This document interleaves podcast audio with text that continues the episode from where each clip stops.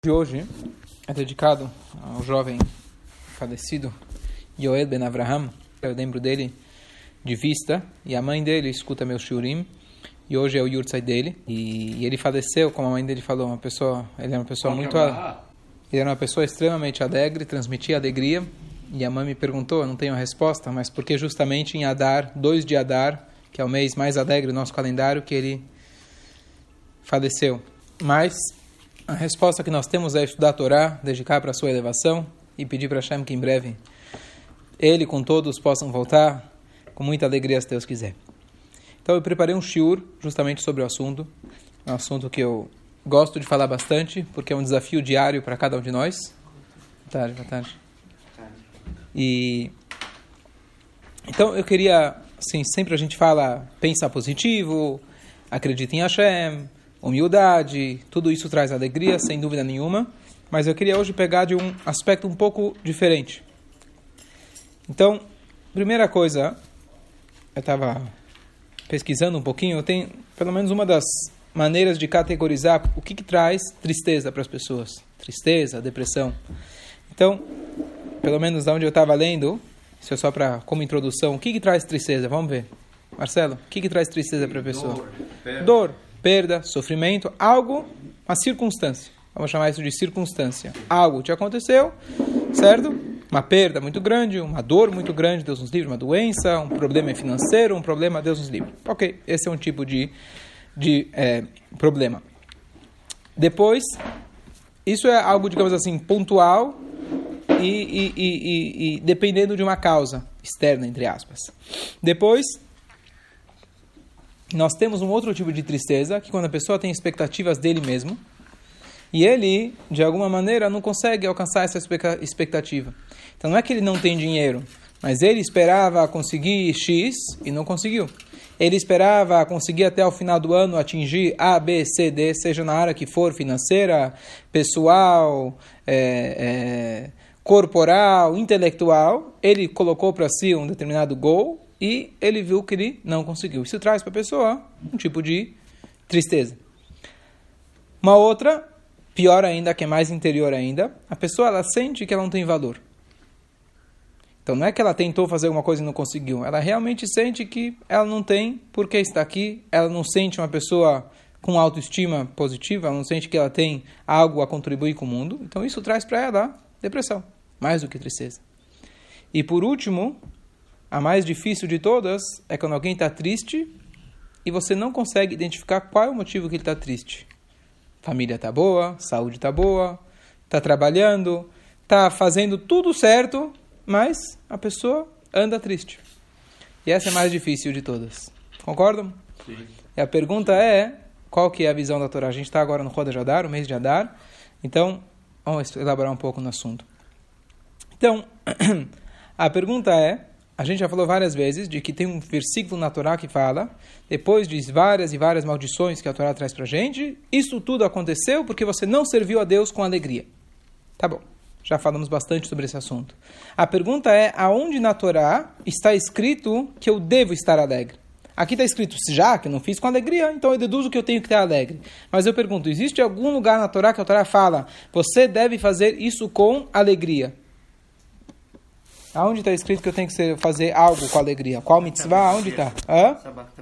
Perfeito. Vesamarta bechaguerra. Então, o lugar chave que nós temos é na festa de Sukkot. A Torá fala para a gente a mitzvah de Vesamarta bechaguerra. Você tem que se alegrar na sua na sua festa. Então, tá bom. Sete dias por ano, fora de Israel, oito dias por ano.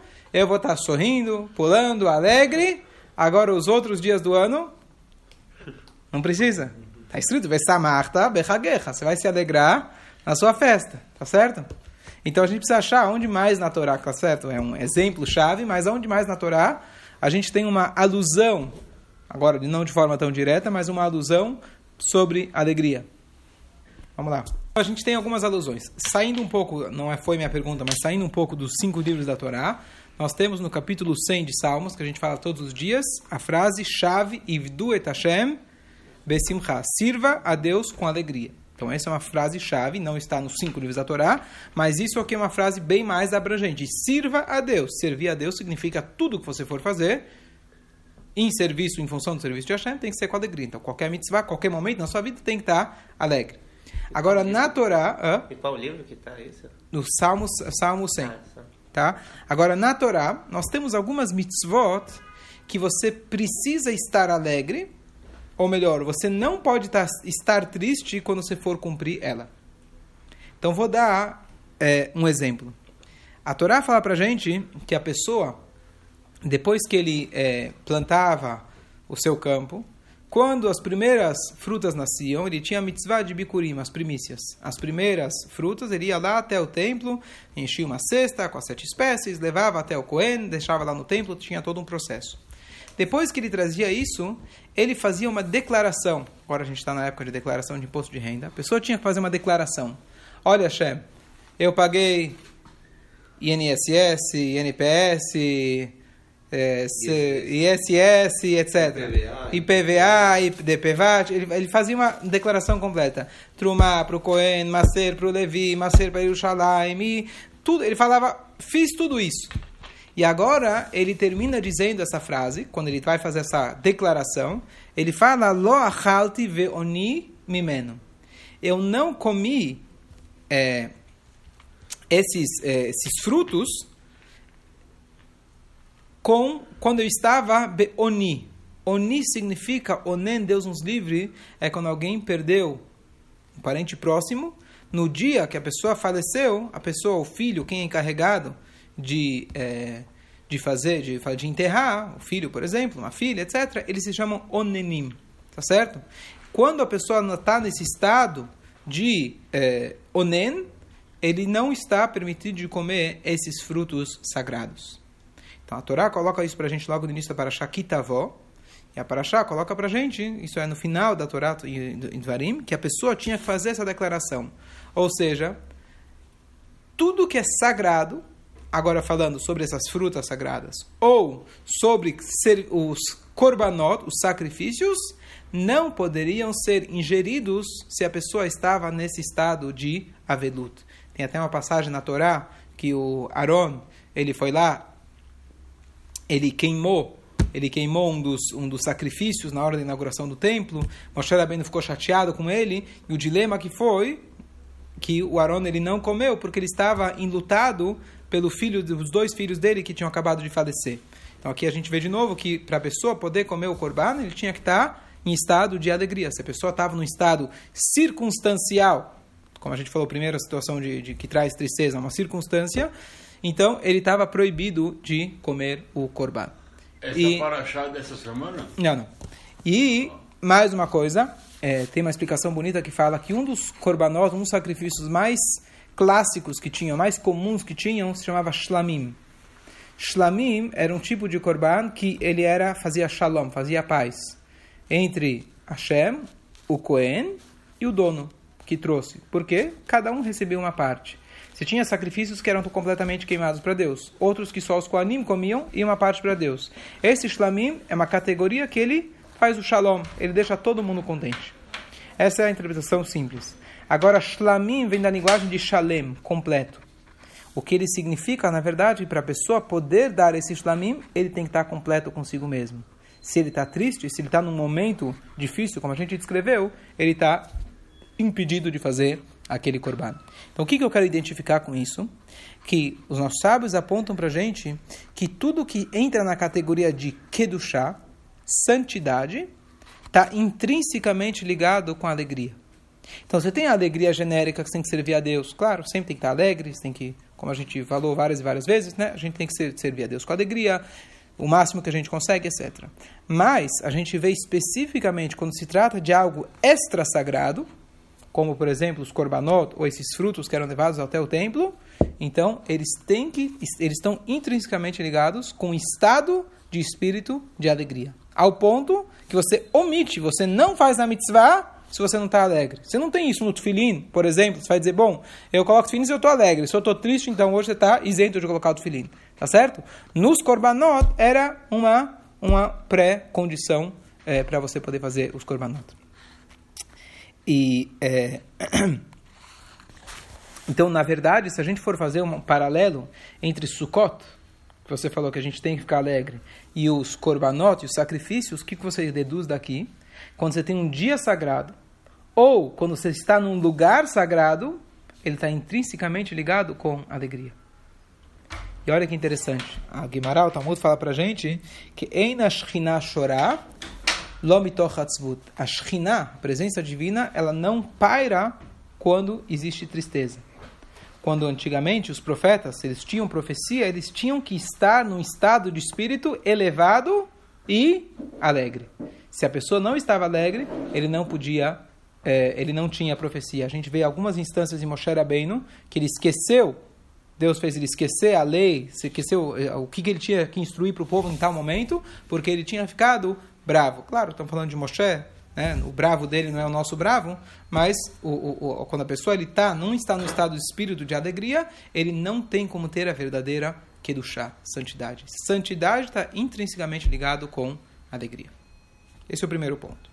Então, por enquanto, eu só fiz uma constatação, não falei como que a gente chega na alegria. Mas, Kedushá, santidade, está ligado com alegria. Dúvidas? Fala. Um comentário muito importante em relação a Shabat. Existe uma diferença entre Shabat e Yom Tov. Shabat está ligado com prazer. Yom Tov, festividades, estão ligados com alegria. Então, óbvio, prazer está ligado com alegria, mas é um aspecto um pouco diferente, digamos assim. No Shabat não tem a mitzvah de você dançar no Shabat, ou... Claro, a gente faz com alegria, mas o principal no Shabat é o prazer, é o deleite. Talvez, se a gente quiser é, é, é, ver isso de forma é, uma imagem, né? Sukkot você imagina as pessoas dançando. Shabbat você vê a pessoa sentada na mesa, comendo, tendo aquele prazer mais interior, mais calmo, mais menos expressivo. Não que o Shabbat seja menos, mas é uma forma diferente de expressar essa alegria. E a Shabbat durante todo o ano. O Shabat é o ano todo, mas não por isso que ele, é menos, ele tem menos valor do que as festas. Mas nas festas, por exemplo, nós temos a mitzvah, que logo eu vou trazer, da gente comer carne. E a carne está tá ligada a uma forma de trazer alegria. E Shabat também tem que, não pode ficar de luto. Né? Então, Shabat, então, perfeito. Tanto o Shabat quanto o Yamim Tovim não é aquilo que a gente falou em relação aos korbanot, sacrifícios. Shabat e Yamim Tovim, eles superam. Shabat, na verdade, na verdade, não é que eles superam o luto o, você não pode expressar luto publicamente em Shabbat Yom Tov, mas a pessoa está de luto. O que eventualmente acontece nos Yamim Tovim, ele corta o luto na entrada do Yom Tov e assim por diante. Mas não é que não existe luto durante as festividades. Ele, a festividade pode diminuir o luto, cortar o luto, dependendo da. da, da, da entra em outras, outros detalhes da Alaha. Bom.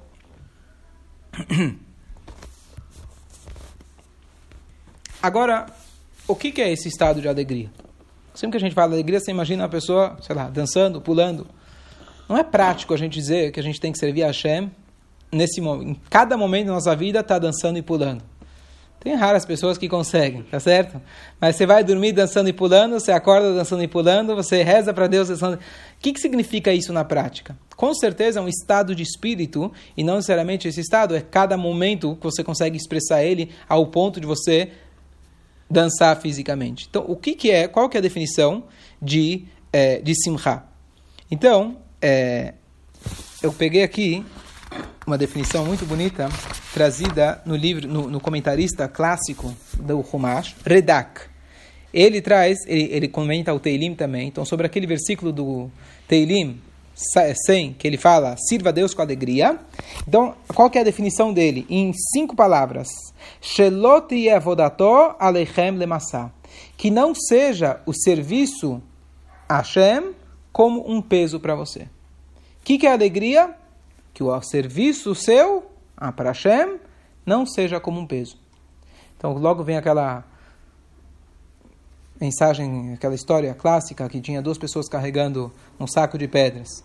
Só que o, é mesmo, os dois tinham a mesma força e os dois tinham a mesma, é, o mesmo peso. Só que um carregava com muita facilidade e o outro com muita dificuldade. Qual que era a diferença? Um estava carregando diamantes e o outro estava carregando pedras. Na hora que você carrega diamantes, você vê que isso é muito mais leve.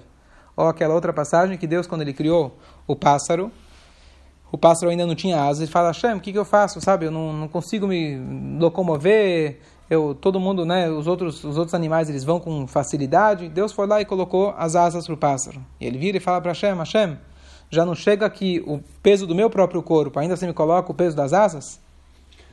E Hashem tira, levanta ele para o ar, joga, ele fala, se você souber usar as asas, você vai ver não só que elas não são um peso, pelo contrário, elas te ajudam a você se elevar e você vai sentir que você é muito mais leve. Então assim é a Torá. Então a Torá pode ser, se pode encarar, poderia encarar como um peso, não pode isso, não pode aquilo. Qual que é a mitzvah que aqui o Teirim está falando para a gente? Que não seja para você um peso. Essa é a definição que ele coloca sobre alegria. Servir a Hashem não como um peso. Traduza você o que significa não como um peso. Tá? Depois, você tem o Meiri, famoso comentarista também, ele fala. O que quer dizer besimcha com alegria? Então ele fala bekavaná tová, kavaná, intenção boa, kesmechim, como alegres, umekaimim a mitzvah, e cumprindo a mitzvah, benidvat halev com nedavá seria é, doação, donativo, com o seu coração dando de si mesmo. Então, se a gente quiser é, resumir entre esses dois comentaristas, seria leveza. Alegria é o contrário de sentir pesado. Quando alguém sente pesado, é o contrário da alegria. Se sentir leve, né, a linguagem que ele colocou, seria alegria. Então, por isso eu falei o exemplo do, do pássaro. É, e se tem, justamente no Tânia, o Tânia ele compara as várias características da nossa alma animal é, com os quatro elementos terra, fogo, ar e água. Ele fala que a característica de, de depressão, tristeza, é comparada com qual dos quatro elementos? Terra. Certo? O que é terra? Está embaixo de tudo. Pesado, contrário do fogo que sobe e assim por diante. Então, o, qual é a definição então de alegria? Leveza. Aqui a gente já pode ter uma definição interessante. A pessoa que é em, em, em castelhano fala perfeitamente, sou um pesado, Sim. cabe muito bem. Em português não se fala, né? Sim. Mas pesado, aquela pessoa pesada, você fala um mala em português, né? E é chato. É? é pesado, eu sei que é chato, mas é aquela pessoa que cabe muito bem a palavra pesado, ele, ou ele carrega um peso ou ele sobrecarrega você, tá certo? Então aquela pessoa que é um pesado, que ele leva a vida como um peso, então ele está ele está lá é, é, é, aguentando aquele peso, isso é o contrário da alegria. Aquela pessoa que sente a vida, leva a vida com facilidade, com leveza, sem levar tudo muito a sério, entre aspas, no bom sentido, quer dizer, não que ele não leva a vida a sério, mas ele é uma pessoa leve. Então, essa é a definição aqui, por enquanto, que a gente tem de uma pessoa feliz. Certo? Bom já falamos que a, a Simcha está ligado com o Kiddushá, tem que estar tá ligado com o Kiddushá. Número dois, resumindo para você. Número dois, a definição de Simcha, a gente falou que é leveza. E agora, a pergunta é, como você chega nisso? Uhum. Certo? Então, vamos ver aqui que os Midrashim, os comentaristas, trazem para a gente. então, o Midrash, ele traz para a gente é, uma passagem, o Midrash é muito tem muita coisa, mas ele fala assim, que Zota Simcha Amitit, essa é a verdadeira alegria. E aí ele fala, que o coração da pessoa esteja alegre. Por quê? Quer dizer, qual que é a motivação da alegria? A gente falou que a alegria se encontra em coisas sagradas. A gente falou que o que é a alegria? Mas qual é a motivação? Por que, que eu vou estar alegre? Então ele fala, que você teve o mérito a chance de poder servir perante o nosso amo Hashem, que não tem ninguém como ele. Velasok betoratov mitzvotav, e você pode se ocupar com a sua Torá e com suas mitzvot, Shehem ashlemuta amiti ve'akaranitzchi. Porque se você está é, é, fazendo aquilo que é o mais completo, a verdadeira, a verdadeira, é, é verdadeira ocupação que ela é completa, e é a verdadeira yakar é, é, preciosa e ela é eterna. Então, se você sabe, se você tem a consciência, ele falou de forma resumida, mas o que você está fazendo nesse mundo? Você se ocupa em servir Hashem, infinito. Não tem como, acima de tudo. Você está tendo a oportunidade de ocupar a sua vida com a coisa mais preciosa do mundo, e ela não só que é preciosa momentaneamente, ela é preciosa eternamente, não tem motivo maior do que alegria do que isso. Então, você pega alguém, por exemplo, o famoso Ayom Yom que traz para gente. Você chegasse e falasse, olha, você pega o teu ídolo, seja o teu ídolo na ciência ou no futebol, e você imagina que ele está ou na música, e ele chega aqui, chega ao seu lado, ele pede me dar um copo de água. Qualquer pessoa que realmente você olha para aquela pessoa como alguém elevado, alguém diferente, você vai ficar muito feliz em poder se conectar a ela. Então, muito mais com a Kadosh Baruch que não é uma coisa superficial, não é a música, não é a inteligência, não é... Né, estamos falando aqui de um ser humano limitado. Se a gente tem a oportunidade de servir a Kadosh Baruch essa é a maior motivação e a única motivação para a gente ter alegria. Concorda? Fácil? Não. Não é fácil? A receita é simples, mas não é fácil. Vamos continuar mais um pouco. Agora, o livro que a gente estuda aqui diariamente à tarde é o Peda Yoetz, que é aquele, os conselhos é, maravilhosos, extraordinários. Aqui ele traz a linguagem original no hebraico, que ele fala o seguinte.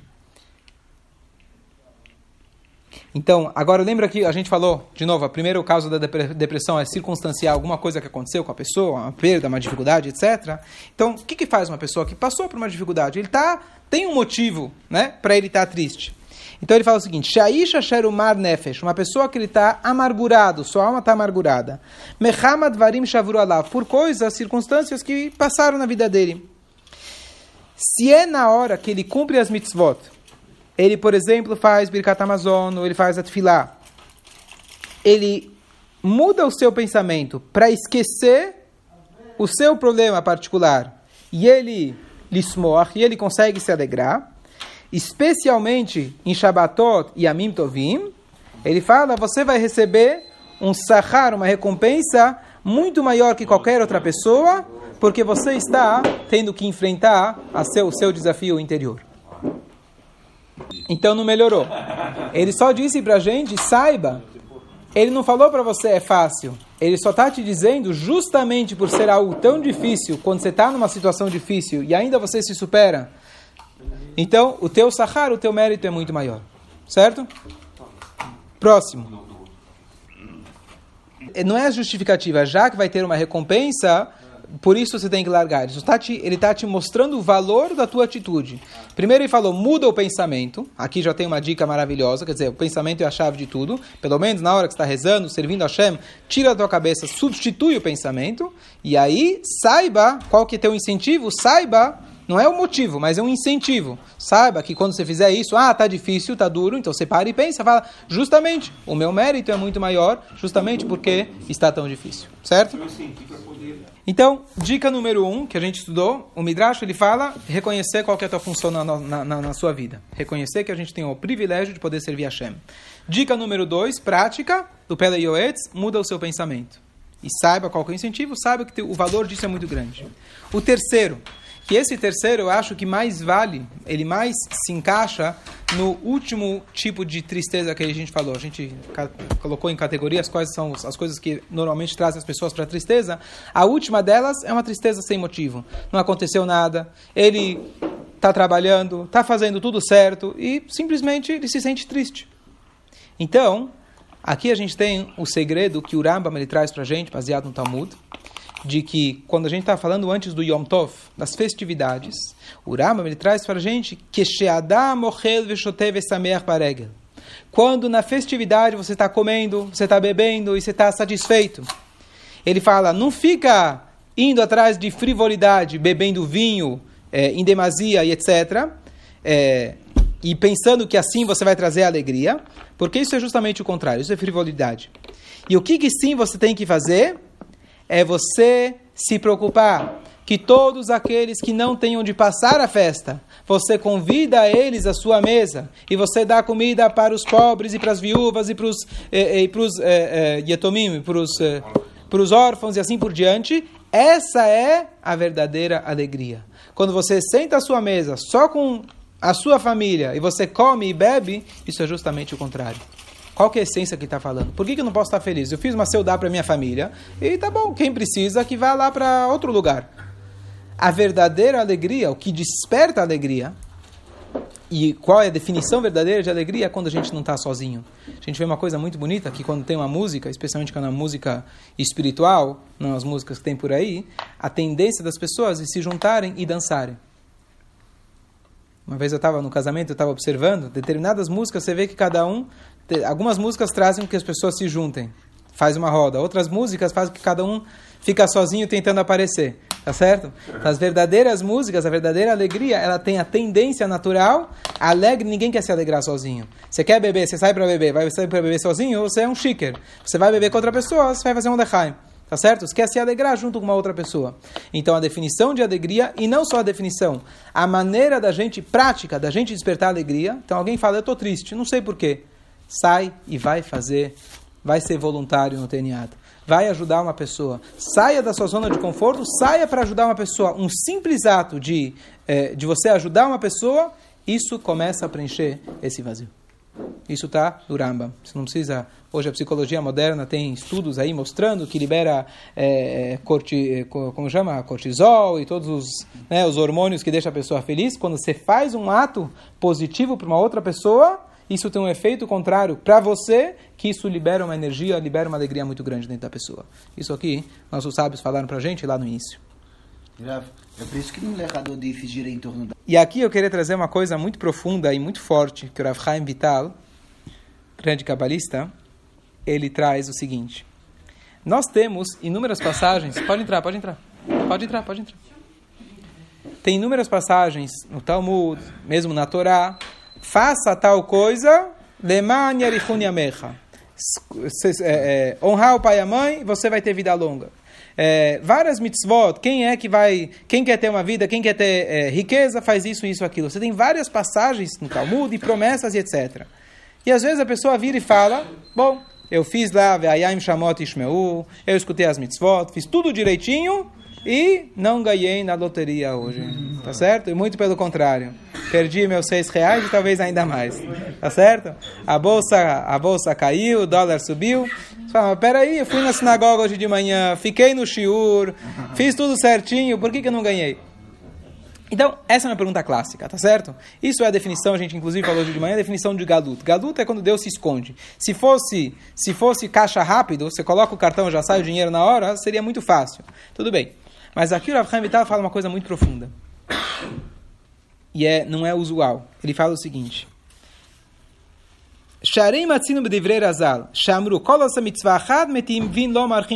Quem fizer tal mitzvah vai ter vida longa. Quem fizer outra mitzvah, ele vai receber tal coisa. Veine anachnu rainu Afinal, nós vemos kama ve kama mitzvot yosim adam, várias e várias mitzvot que as pessoas fazem, veinamit kaim divrei rabotenu chad shalom. Aparentemente, Deus nos livre, parece que não se cumpre aquilo que está garantido, prometido nos livros. O Benyando Godes Harama, filho Bolamazé. Não estou falando do Olamabá, mas tem coisa que a Torá promete nesse mundo que a gente vai ganhar e nem sempre você enxerga. Então o que, que ele fala? Ashores Sheakol Nishan Alaf a raiz que sobretudo que onde so, sobretudo é, onde tudo se apoia o shebeasiata mitzvot al yachshov sheyalav kemasa. Não pense na hora da mitzvah que é um peso. Não faça a mitzvah como a gente falou no início a mitzvah sentindo que é um fardo. E você quer o mais rápido logo tirar de você. Deixa eu acabar rápido a mitzvah porque já não aguento mais. O que, que sim a pessoa deve fazer? Pensar naquela hora, como se fosse que você nesse momento está ganhando um exemplo muito é, vulgar, mas é o exemplo que ele sabe que funciona para gente, que você está ganhando milhões e milhões de, vou falar dólares, né, que tem, vale mais um pouco, lá no Rav Chaim Vital era outras, era rublos, etc. Mas você, é dinarim, mas você está feliz como se fosse que naquele momento você realmente está ganhando com a alegria que está ganhando na loteria e fazendo milhões e milhões. É uma alegria muito grande e você não quer sair daquilo. E esse e aí ele fala, é isso que o Passuco fala pra gente. Depois das clalotas, maldições, que está escrito que aquele que não serviu a Deus com alegria, por isso que ele teve todas essas maldições, significa que se de fato você servisse a Deus com essa alegria em cada uma das mitzvot, você teria um resultado material, físico, exatamente como os Rahamim descreveram. Então, quando eles falam, quem faz tal mitzvah, não é simplesmente fazer mecanicamente, as mitzvot que estão descritas, faça isso, isso, vai receber, significa você fazer com todo o coração, e não só de todo o coração, não sentir que isso é um fardo. Assim escreve nosso grande, famoso cabalista Rav Chaim Vital Azal. Então aqui a gente já vê qual que é o resultado contrário. Se eu consigo cumprir uma mitzvah com alegria, com leveza, honrar os pais, por exemplo, que a Torá fala, sim, tem a Gemara que fala pra gente que é no Olamabá, mas você tem a tradução literal. Então, no momento que a gente conseguir fazer as mitzvot com alegria no coração, o nosso Sahara, nessa recompensa, vai ser vai ser literalmente até mesmo nesse mundo material. E só para concluir com uma, uma passagem e uma história, é, que horas são? 25. É, a diferença, na verdade, que tem entre uma alegria física, uma alegria de algo material, para algo espiritual. Então, normalmente você sabe, a alegria material é delimitada, tá certo? Tem começo, meio e fim. A questão é só quanto tempo vai durar. Um prazer físico, ele dura, ele tem começo, meio e fim. O prazer espiritual, ele fica para sempre. Mas qual que é o conceito? O prazer espiritual, ele é infinito. Torá, quanto mais você estuda, mais você vê que você não sabe. E o prazer que você tem se torna maior. A mitzvah, quanto mais você se aproxima de Hashem, mais você vê que o horizonte está distante. Então ele é infinito por definição. Então a, o, o ciclo é, virtuoso que você cria ao fazer uma mitzvah, ao você adquirir um prazer espiritual, é você querer ter mais daquele prazer espiritual, e quanto mais você quer, mais você cresce, mais você se aproxima da sua essência. Já no prazer material, aquilo é limitado e, pelo contrário, aquilo te joga para baixo. Essa é a diferença. E só para a gente concluir com uma, uma história de incentivo, que uma vez tinha um, um, um Hassid, que ele, é, ele, ele chegou o, o, ele, ele teve um sonho, era logo antes de Simchat Torah, o pai dele apareceu no sonho dele dizendo, Deus nos livre, que um dos filhos dele iam falecer logo mais. Ele teve esse sonho, claro, a gente normalmente não toma, né, não leva tanto a sério, mas ele percebeu que não era, não era brincadeira. Ele então viajou até o mestre, e ele sabia que realmente aquilo estava decretado no Shamaim. E ele chegou para o Rebbe e contou para o Rebbe, olha, tive esse sonho tal e tal. O Rebbe suspirou fundo mas o Rebbe não respondeu. Então, quando você foi no Rebbe e o Rebbe suspirou e não respondeu, você já viu que não, não tinha jeito. Positivo. Passou o Simchat Torah, o Rebbe chama ele e fala, saiba que teu filho vai viver. Mas eu quero que você me conte uma coisa. Que, que você fez em Simchat Torah que você conseguiu mudar as coisas lá em cima? Ele falou, olha, vou ser bem sincero, eu cheguei na sinagoga, eu não tinha vontade de vir na sinagoga, que tem que vir, mas não tinha vontade nenhuma de dançar. Como que eu vou dançar sabendo o que está para acontecer? A pior, pior coisa nesse mundo. E eu fiquei no cantinho, estava chorando, estava muito, muito mal. Mas, em algum momento eu me levantei e falei: Eu não posso pensar em mim. Hoje é Simchat Torah. Hoje é a alegria da Torá. E eu comecei a cantar e dançar da boca para fora, apesar que eu estava sentindo justamente o contrário. Mas aos poucos eu fui me empenhando, me esforçando, até o ponto que eu consegui realmente esquecer dos meus problemas e me dedicar para a alegria pura da própria simcha, da alegria da mitzvah, da Torá. E o Rebbe falou para ele, então foi isso que você fez que conseguiu mudar tudo. Que a gente possa, Dar, Marbim, Simcha, que a gente possa realmente, através da alegria, mudar tudo, se Deus quiser, só para coisas boas, se Deus quiser.